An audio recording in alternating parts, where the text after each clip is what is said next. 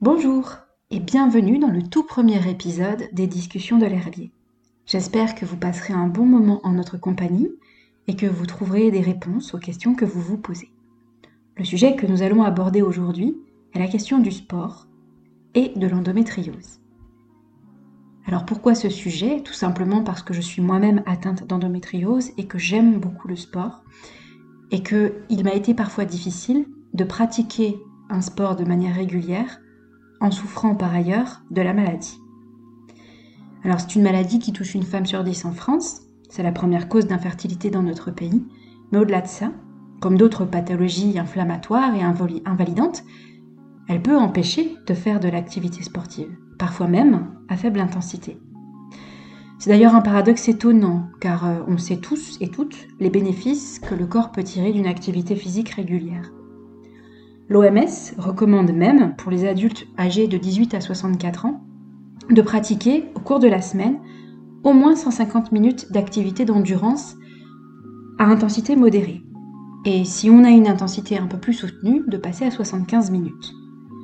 Néanmoins, toujours sur le site de l'OMS, on trouve cette précision que si on veut obtenir des bénéfices supplémentaires sur le plan de la santé, il faut doubler ce temps et passer de 150 minutes par semaine à 300 minutes.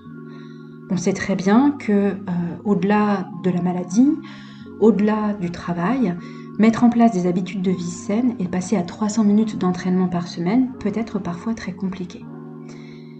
Alors concernant l'endométriose, la douleur, la fatigue chronique, ajoutée aussi aux charges de la vie quotidienne, si on a des enfants par exemple, ou si on est en pleine étude, ou si on a un travail très prenant, cela empêche très très souvent de trouver le courage et la motivation pour s'engager dans un entraînement régulier. Et moi-même la première, j'ai été confrontée à ces problèmes-là. Aujourd'hui, je reçois donc Mélina. Mélina, elle est coach sportive. Elle souffre elle-même d'endométriose et d'adénomiose. Et malgré cela, malgré la maladie, elle a fait du sport son métier. Et elle se propose de vous donner quelques conseils pour permettre à votre corps la possibilité d'aller mieux. Et peut-être aussi de réduire les douleurs. Je vous souhaite une très bonne écoute.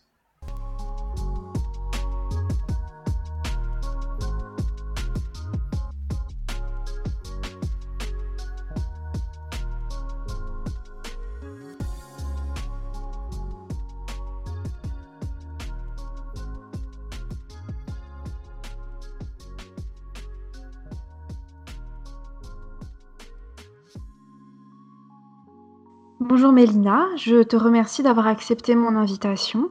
Alors, euh, je rappelle euh, pour euh, information que nous traitons aujourd'hui le sujet de l'endométriose et du sport. donc, Mélina est coach. Est-ce que tu peux te, te, présenter en quelques mots afin que nos auditeurs et auditrices apprennent à te connaître? Eh bien, pas de souci. Ben, bonjour, je me présente, je m'appelle Mélina, je suis coach sportive diplômée et atteinte d'endométriose. Je pratique de la musculation en salle, euh, combinée avec euh, des activités cardiovasculaires, de la souplesse, etc., depuis environ six ans. Au niveau de l'endométriose, est-ce que tu peux me dire de quand date ton diagnostic? Alors, j'ai été diagnostiquée il y a un an maintenant. Euh, ça fera un an au mois de juin, mais j'ai eu des douleurs bien, bien avant. Et du coup, ta formation en sport, elle date d'avant le diagnostic? Oui, c'est ça. Euh, j'ai commencé euh, ma formation euh, au mois de septembre 2019 et j'ai été diagnostiquée en juin 2020. Et du coup, quand est-ce que le sport est devenu pour toi une évidence et comment est-ce que tu es devenu coach? Qu'est-ce qui t'a amené à devenir coach et qu'est-ce qui t'a motivé aussi? J'ai commencé le sport à l'âge de 15 ans dans l'objectif d'une perte de poids parce que j'ai, adolescente, été victime de troubles du comportement alimentaire qui m'ont fait avoir de grosses fluctuations de poids. Et euh, à cette époque, j'étais coiffeuse en apprentissage et j'étais très mal dans ma peau.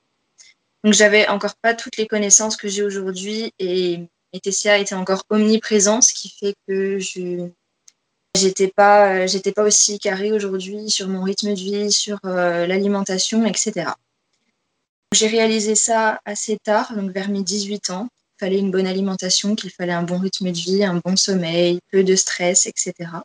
Et c'est à ce moment-là que j'ai vraiment vu le changement et je me plaisais, vu que je me plaisais plus en coiffure, j'ai changé d'orientation parce que euh, j'ai vu des effets vraiment positifs sur moi. donc moi, je voulais aider les gens de la même façon que je me suis auto-aidée. Oui, bien sûr. Oui, oui, c'est vrai que quand on a fait soi-même une propre expérience d'un domaine, ça peut être le sport, mais ça peut être aussi la méditation, le yoga, on a envie après de transmettre aux autres le fruit de notre expérience. Juste pour, euh, pour, préciser aux, auditeurs et auditrices, euh, quel âge as-tu actuellement? Parce que tu nous disais que tu avais réalisé assez tard qu'il fallait avoir un mode de vie sain pour être dans un corps sain, comme on dit. Euh, et du coup, quel âge as-tu aujourd'hui? Alors aujourd'hui, j'ai 22 ans. Ok, donc ça fait 4 ans que tu es dans une dynamique très positive par rapport à ton corps et par rapport à la forme physique. C'est ça. Du coup, on en vient à notre sujet clé. En quoi est-ce que le sport peut être bénéfique pour euh, le corps, mais en particulier lorsqu'on souffre d'endométriose? Euh, Alors dans ces cas-là, euh, moi j'aime bien revenir aux origines de l'homme, à la préhistoire, donc savoir pour quoi notre corps était. Donc avant, on sait qu'on bougeait énormément bah, pour chasser, pour construire des choses, etc.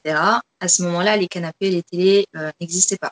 Aujourd'hui, la société a normalisé un comportement sédentaire donc sans compter les médecins euh, qui nous disent au moindre bobo, par exemple quand on a des mal de dos, etc. Enfin, je mets pas tout le monde dans le même panier, mais certains médecins préconisent le repos. Donc c'est pas toujours la chose à faire, bien au contraire. Donc avec l'endométriose et selon les atteintes, nos tissus ont tendance à s'endommager plus que les autres et peuvent être épaissis. Donc je pense ici à tout ce qui est ligaments utérosacrés, etc. Mais on sait aussi que les lésions et les adhésions sensibilisent les nerfs donc cela euh, peut, créer des contractures musculaires et surtout des douleurs dans le dos. On ajoute à ça la sédentarité et la perte de mobilité. Donc là, on a euh, du coup un parfait cocktail de douleurs chroniques. En gros, pour vulgariser tout ça, moins le corps en fait, moins il sera capable d'en faire. Quand on a des douleurs chroniques comme ça, euh, ce qui est sympa de faire avant de commencer le sport ou de se remettre au sport, c'est éventuellement d'avoir recours à de l'ostéopathie, d'avoir recours à l'ostéopathie au moins une à deux fois dans l'année, donc pour vraiment mobiliser euh, toutes ces articulations qui peuvent être euh, réduites en mobilité avec l'endométriose. Du coup, Mélina, quand on bouge, qu'est-ce qui se passe dans notre corps? Donc, lorsque nous bougeons, on étire, on contracte nos muscles et nos tendons, on mobilise nos articulations et on active davantage notre système sanguin et la fatigue.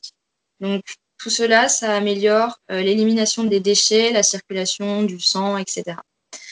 Donc, il faut savoir que l'ensemble de tous ces mouvements facilite le quotidien car le corps est habitué à un certain rythme de vie, euh, enfin un certain rythme, pardon, lors de vos séances et euh, ce qui est forcément plus intense que les mouvements que vous faites au quotidien. D'accord. Alors, moi, je voudrais euh, rebondir sur ce que tu as dit. J'ai effectivement, il y a quelques années, un ostéopathe qui, connaissait euh, voilà, mon, profil d'endométriose. et euh, je lui disais que j'étais un peu outrée que parfois certains professeurs de sport disent à leurs élèves qui avaient mal au ventre pendant leurs règles de courir parce que j'estimais pas normal qu'on impose, lorsqu'on a très très mal, une course à pied. Et il m'avait dit, écoutez, oui, effectivement, parfois, dans le cadre d'extrême douleur, c'est compliqué de courir et c'est pas forcément conseillé. Mais il est quand même conseillé autour des règles d'avoir une activité d'endurance afin de faciliter la circulation de l'oxygène déjà dans les tissus et la circulation sanguine. Donc euh, voilà, pour rebondir sur ce que tu viens de dire, Mélina, effectivement, voilà, le, sport peut vraiment aider à permettre au corps de s'auto-réguler, notamment en termes de, de douleur, parce que justement, on y vient hein, à la, question des douleurs, parce que beaucoup de femmes qui souffrent d'endométriose sont confrontées à des douleurs atroces. Hein, euh, on sait très bien que parfois, ce ne sont que les antalgiques qui sont euh, source de, bien-être pour pouvoir aller mieux lorsqu'on souffre d'endométriose. Donc, quels sont euh, voilà, les exercices que tu pourrais conseiller aux filles qui n'ont jamais fait de sport ou qui aimeraient s'y mettre ou s'y remettre et qui souffrent d'endométriose et qui ne savent pas comment faire pour, euh, pour entamer un entraînement qui soit adapté à leur corps surtout alors, en premier lieu, je leur, je leur conseille d'évaluer leur capacité. Donc, quel mouvement est le plus douloureux, sur quelle activité? Donc, pour commencer, on va d'abord partir sur des activités aérobies, donc tout ce qui est marche à pied, tout ce qui est vélo si c'est possible, parce que je sais que personnellement, moi, quand je fais du vélo, quand je donne des cours de RPM, c'est quelque chose qui n'est pas adapté à moi parce que on est beaucoup en fermeture selon euh, le placement du bidon, etc. Et euh, le fait d'être en fermeture peut comprimer les lésions et faire assez mal. Certaines supportent le vélo, d'autres non. Donc ça, c'est vraiment à vous de moduler. Donc il y a aussi tout ce qui est elliptique, tout ce qui est, bah oui, comme j'avais dit, marche à pied. Euh, donc on peut combiner ça à de la mobilité. Donc tout ça, c'est pour commencer vraiment pour s'y remettre. Donc c'est fait dans le but de réapprendre au corps à bouger pour réinstaller une condition physique. On va garder ce rythme du coup après quatre semaines pour ensuite intensifier euh, si c'est possible et si la personne en a envie sur tout ce qui est renforcement musculaire et éventuellement musculation. Voilà. Euh, donc pendant les règles, donc là on touche à un sujet qui est quand même un petit peu plus délicat et je pense qu'effectivement beaucoup de femmes se posent la question. Donc le corps il est forcément plus vulnérable à cette période du mois. Donc selon les femmes, la douleur est, on le sait, plus ou moins intense, d'autant plus avec l'endométriose. Et c'est là qu'il faut apprendre à s'écouter. Les jours les plus douloureux, on va privilégier tout ce qui est étirement, posture de yoga, donc pour libérer les tensions. Euh, le premier jour des règles, certaines femmes euh, préfèrent ne rien faire et ça, bah, c'est leur choix. Euh, et, il est même préférable, les jours les plus douloureux, de ne rien faire puisque le corps n'est pas au top de ses capacités. Il faut savoir quand même s'écouter. Pendant les règles, il est quand même recommandé d'avoir une, une, activité parce que, ben, comme je vous l'ai dit tout à l'heure, ça aide à faire circuler le sang. Ça détourne aussi l'attention de la douleur et ça, c'est très important. Donc, on va privilégier tout ce qui est marche à pied pour augmenter le flux sanguin dans tout le corps et le sang soit moins concentré dans la zone pelvienne, comme je vous l'ai dit juste avant. Et une activité aérobie produit de l'endorphine. Donc, l'endorphine, c'est une hormone du bien-être et elle sert à relaxer l'organisme. On va aussi privilégier tout ce qui est étirement, donc les étirements euh, du dos, de la zone pelvienne et certaines postures de yoga couplées à de la respiration. Tout ça pour soulager le bas du dos et la zone pelvienne. Donc cela améliore le transit, ça apaise le mental et ça aide, comme je vous l'ai dit tout à l'heure, à focaliser votre esprit ailleurs que sur vos douleurs. Toutefois, certaines choses sont à éviter, donc on va mettre de côté les sports à impact parce que euh, on va favoriser vraiment des gros écoulements de sang, on va traumatiser euh, l'utérus, etc. Donc franchement, on laisse ça de côté. On va privilégier tout ce qui est doux.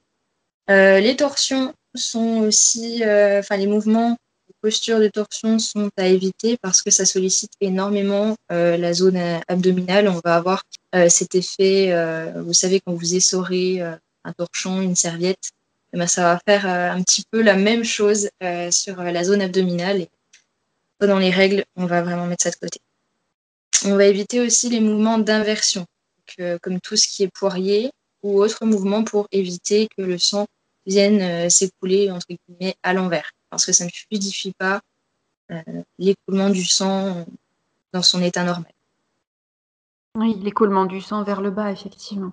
Je voudrais revenir un petit peu sur ce que tu as évoqué concernant les postures de yoga, parce que j'ai moi-même une pratique euh, personnelle du, yoga et euh, des étirements. Je sais que ce qui me soulage beaucoup pendant les règles, donc je transmets si jamais ça intéresse certaines filles, ce qui me soulage beaucoup, c'est euh, la posture de l'enfant. Donc c'est une posture où on est euh, les gros orteils joints, on est à genoux, on a les gros orteils joints et on vient se euh, s'allonger, enfin allonger le, buste sur nos cuisses et on tend les bras en avant. Et c'est vrai que ce n'est pas très radiophonique comme, comme explication, mais bon, je, vous conseille d'aller voir sur, sur Internet hein, la posture de l'enfant. Et avec une bouillotte aussi calée au niveau du ventre quand le chaud peut être euh, bénéfique pour vous, ça, ça dépend vraiment de chacune. Et de faire beaucoup d'exercices de respiration. Parce qu'en fait, la respiration, moi, ce que j'ai remarqué au fur et à mesure de ma pratique, c'est que plus je mets de l'espace au niveau de mon abdomen et plus je fais travailler le diaphragme, plus en fait euh, j'apporte euh, de l'oxygène, j'apporte de l'espace au sein de la zone pelvienne et je suis moins contractée.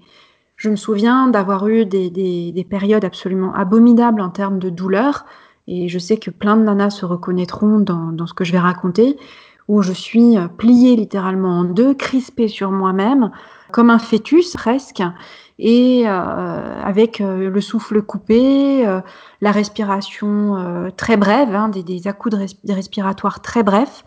est extrêmement délétère et désagréable en fait pour le ventre.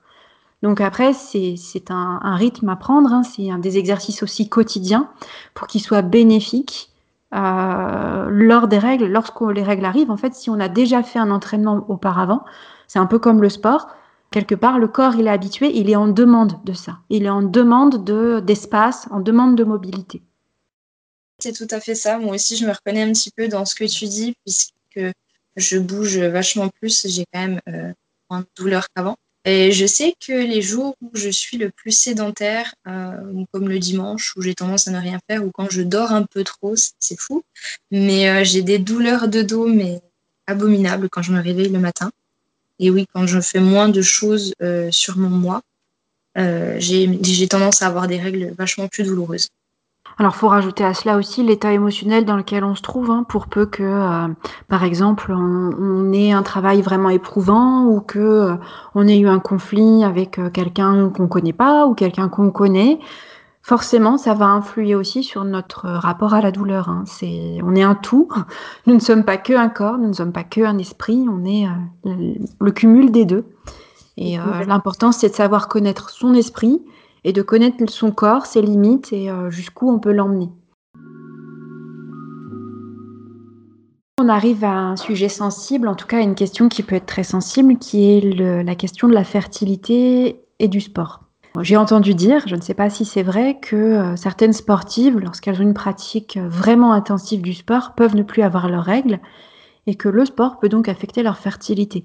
Alors j'imagine que euh, lorsqu'on pratique un sport, euh, on va dire de manière assez récréative ou quotidienne, sans aller dans l'intensité, on ne va pas affecter notre fertilité. Néanmoins, qu'est-ce que tu conseilles pour les femmes qui souhaitent tomber enceintes, qui ont soit un, protocole PMA ou tout simplement qui souhaitent tomber enceinte naturellement, suite à une opération par exemple. Qu'est-ce que tu leur conseilles comme type d'activité physique? Comment elles peuvent conserver la pratique de l'activité physique avec les essais bébés? Alors là, on parle du coup, comme tu l'as dit, d'activité intensive chez euh, les compétitrices de haut niveau. quand on doit atteindre un niveau de sèche extrême, euh, à ce moment-là, on n'a plus, plus de règles et les hormones ne fonctionnent plus pareil. Là, euh, nous, c'est pas notre cas. Juste, je t'interromps. Est-ce que tu pourrais nous expliquer ce que c'est que la sèche, s'il te plaît? Ah oui. Quand on parle de sèche extrême, par exemple en compétition de bodybuilding pour les femmes, la compétition bikini, tout ça, on va chercher à éliminer le maximum de masse grasse possible pour avoir une définition musculaire extrêmement, euh, extrêmement euh, fine. En fait, on sait avoir euh, des muscles très saillants, très visibles sur le corps. C'est ça. Je cherchais mes mots, Ok. Et du coup, cette absence de masse grasse, euh, elle est déconseillée parce que je crois que les oméga 3, par exemple, sont très importants dans le cadre de la fertilité. La, présence d'oméga 3, d'oméga 6, enfin, en tout cas un équilibre d'oméga 3 et d'oméga 6 est très important, ainsi que les oméga 9 hein, qui sont présents dans l'huile d'olive, me semble-t-il, euh, sont très importants pour la fertilité. Donc c'est complètement ça. Après, euh, dans leur alimentation à ces femmes-là, euh, on privilégie tout ce qui est protéines et bonne graisse. On élimine tout ce qui est, tout ce qui est glucides, donc les pâtes, etc. donc là, on a quand même les oméga 3, mais le niveau de sèche, enfin le niveau de, de gras corporel est extrêmement maigre. Et ça, dans le cadre d'une PMA ou, ou dans le fait d'essayer de, faire un bébé, c'est enfin c'est pas du tout compatible puisque bah, le corps euh, est naturellement fait pour stocker de la graisse en, mm. cas de, en cas de famine pour pouvoir alimenter le bébé. Ok, merci pour ces précisions. Alors du coup, on en revient à notre, à notre sujet. Qu'est-ce que, qu'est-ce que tu conseilles comme type d'activité physique en cadre de PMA ou en cadre bébé, euh, sans partir du coup dans des cadres de compétition? Euh, donc en essai bébé et pendant la grossesse, donc le sport il est largement possible. C'est pas deux activités qui sont euh, qui sont incompatibles et euh, c'est même conseillé puisque dans cette période vous êtes plus à l'écoute de vous-même, donc vous limitez le risque de blessure. Vous êtes vous êtes très consciente de vos ressentis. Vous augmentez du coup l'estime de vous et vous diminuez alors les risques de dépression et d'anxiété. Et ça, ça aide énormément pour le fait de lâcher prise. Quand on, quand on essaie de, faire un bébé, on est souvent très axé là-dessus. on y pense souvent limite toute la journée. Enfin, je sais que ça a été mon cas. Donc voilà, le fait d'avoir un moment pour soi où on se vide la tête, c'est extrêmement bénéfique. Votre état mental en essai et pendant la grossesse est très important car il a une incidence directe sur votre métabolisme et sur la sécrétion de vos hormones. Voilà, c'est pour ça que le sport est conseillé. Donc, euh, lorsque vous êtes enceinte, euh, vous soulagez également tout ce qui est euh, sciatique et lombalgie, etc. Puisque quand vous faites du sport, on demande à avoir un certain gainage. Même pendant la grossesse, il est possible d'avoir un certain gainage. Et on sait qu'une sangle abdominale forte diminue le risque de lombalgie et de sciatique. Puisque quand on est enceinte, euh, on a le ventre qui a tendance à pousser vers l'avant, on a le ventre complètement relâché toute la journée. Et tout ça a tendance à euh, pincer, entre guillemets, les disques euh, et les nerfs. Je vais rajouter un point très important pour la grossesse et le sport. On sait que le sport est un point très important pendant la grossesse puisque ça facilite l'accouchement et le passage du bébé pour un accouchement plus serein. Pour ce qui est de la PMA, euh, ben, mes paroles sont les mêmes, mais on sait que pendant la stimulation, on va souvent nous conseiller de rester calme, de rester allongé, enfin de, de, faire le moins de choses possible, de ne pas porter de charge, etc. Après, il est tout à fait possible de maintenir tout ce qui est étirement, comme pendant les règles, sans torsion et sans inversion très important. On va pareil ne pas mettre d'impact. On est sur euh, une activité vraiment douce et sereine. Il est possible de reprendre son activité sportive après la stimulation et après l'insémination, donc évidemment avec l'autorisation du médecin. Mais il faut garder en tête que pendant la grossesse et la PMA, l'activité est possible mais doit être modérée. Il faut rester à l'écoute de son corps. Oui, bien sûr. Puis j'imagine que lorsqu'il y a aussi des implantations d'embryons euh, après une ponction et que la fécondation a lieu en dehors des trompes, euh, l'important aussi, c'est que le, voilà, le corps soit au repos parce que c'est un, moment où notre énergie elle est plus concentrée sur notre ventre, sur euh, ce que, sur cet accueil en fait de cet embryon. C'est tout à fait ça. Merci beaucoup, euh, Mélina, pour ces précisions concernant la, grossesse et le, la PMA. Alors, J'aimerais finir, moi, sur quelque chose euh, qui me semble important.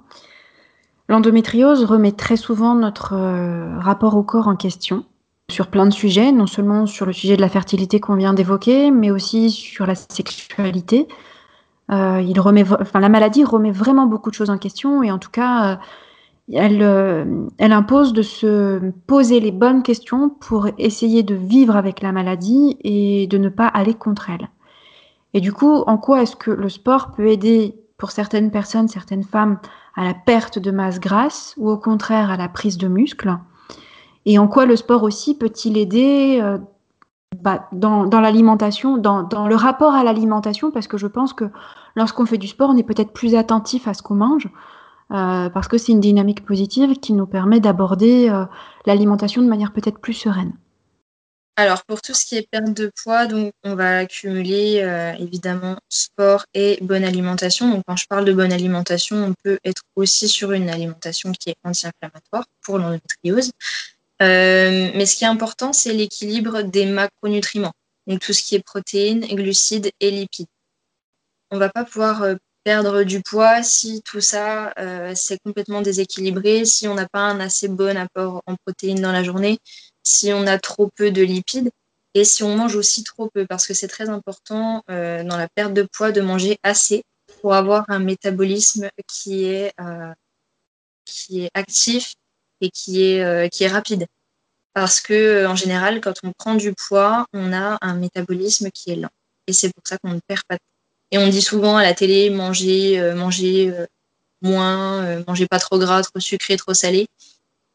Oui, mais non en fait, parce que, ben, comme je viens de le dire, le fait de manger trop peu peut limiter la perte de poids. Oui, parce que peut-être que le corps va, par peur de ne pas avoir de réserve, euh, va éviter de brûler les mauvaises graisses. C'est ça, en fait, c'est que le corps va se mettre en système de survie. C'est ça. Donc, on va, on va complètement stocker euh, tout ce qu'on tout ce qu'on mange. Le corps va stocker tout ce qu'on mange pour avoir des réserves pour bah, les activités qu'on va pouvoir faire quand on va aller au travail, si on décide d'aller faire une randonnée avec des copines ou, ou, quoi que ce soit. Voilà, le corps va vraiment va vraiment stocker pour oui pour survivre. D'accord, ok. Et du coup, dans, la, dans le cadre des filles qui souffrent d'anorexie ou qui ont une maigreur euh, euh, constitutive ou, liée, euh, voilà, tout simplement leur morphologie, et celles qui essayent de prendre du muscle, tu, tu leur conseilles quoi? Alors, surtout pas de manger des McDo pour grossir. Ça, c'est oui. c'est souvent ce qui est fait chez les personnes euh, qui veulent, euh, qui veulent prendre du poids, mais ça, c'est du mauvais gras, ça incite euh, à l'obésité, parce que c'est pas parce que vous avez un métabolisme très rapide et que vous ne stockez pas de gras que vous ne pouvez pas un jour devenir obèse. C'est pas comment le corps peut réagir face à tout ça. Donc là, c'est pareil, on va chercher tout ce qui est activité, on va limiter tout ce qui est activité cardio et privilégier tout ce qui est musculation. Euh, et pareil, l'équilibre des macronutriments, protéines, glucides et lipides. Parce que euh, quand, on cherche à prendre du poids, on va chercher à augmenter euh, à l'inverse de la perte de poids tout ce qui est glucides. Alors j'ai une question qui, qui, me vient à l'esprit là concernant l'alimentation. Pour celles qui sont végétariennes, du coup, en termes de protéines, il y a souvent ce mythe que la protéine euh, est indispensable pour prendre du muscle. Est-ce qu'on peut prendre du muscle en étant végétarien ou végétalien? Ou est-ce que euh, l'alimentation, le fait de prendre de la viande est indispensable pour prendre du muscle lorsqu'on est voilà, trop, trop mince, trop maigre ou quand on se trouve trop mince ou trop maigre? Alors non, pas du tout, puisqu'on va chercher des protéines qui sont végétales, dans les lentilles, euh, dans, toutes les légumineuses. Donc lentilles, pois chiches, euh, haricots rouges, haricots noirs, etc. Tofu, tout ça. Euh, donc voilà, les protéines sont végétales et il y a beaucoup d'athlètes bikini dans les compétitions de bodybuilding qui sont véganes. J'en connais une personnellement et elle a, elle a quand même réussi à être première de sa catégorie. Donc, euh, non, c'est pas du tout impossible de, d'être végétarienne et de vouloir prendre du muscle. Il suffit de trouver, comme je vous l'ai dit, cette, euh, cet équilibre dans les macronutriments. Oui, ça fait du bien un petit peu de tordre le cou à ce mythe qui est encore la peau dure. Ouais, c'est ça. Est-ce que tu pourrais nous donner peut-être des précisions sur l'alimentation anti-inflammatoire? Pour l'alimentation anti-inflammatoire, du coup, on va éliminer principalement tout ce qui est gluten, tout ce qui est produits laitiers. Parce que les produits laitiers, en soi, euh, il a été dit que les produits laitiers ne sont pas mauvais, mais euh, ce qui posait problème, c'était surtout les hormones que contiennent les produits laitiers, euh, donc des hormones de croissance, et qui sont apparemment très inflammatoires. On va limiter tout ce qui est sucre puisqu'on sait que le sucre est, euh, un produit qui est très inflammatoire. Et euh, on va privilégier tout ce qui est alimentation, euh, alimentation végétale, tout ce qui est biologique, riche en oméga 3 et en oméga 9. Et on va chercher aussi cet équilibre d'oméga 3 et 6. Oui, bien sûr, oui, et avec une, une prévalence bien sûr des oméga 3 sur les oméga 6.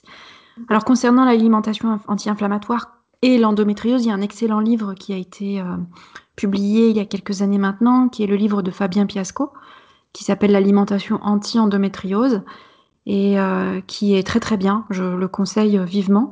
Euh, je sais que tu l'avais mis en story il y a quelques temps, voilà, en, en, information. En fait, c'est un livre qui est adapté absolument à tous les niveaux en termes de connaissances concernant l'alimentation parce qu'il euh, il apporte à la fois des précisions très scientifiques avec des études euh, poussées et des références, mais aussi il fait des petits encarts dans, dans son livre où il va à l'essentiel et ça permet aussi de soi-même faire des choix en termes d'alimentation. Et euh, je voudrais rajouter aussi quelque chose concernant l'alimentation. Ça fait quelques années que moi je m'intéresse à l'alimentation de pleine conscience et l'alimentation en pleine conscience parce que ayant aussi souffert de troubles du comportement alimentaire étant plus jeune, j'ai été amenée à me poser des questions concernant mon rapport à la nourriture et comment je mangeais au moment où je mangeais.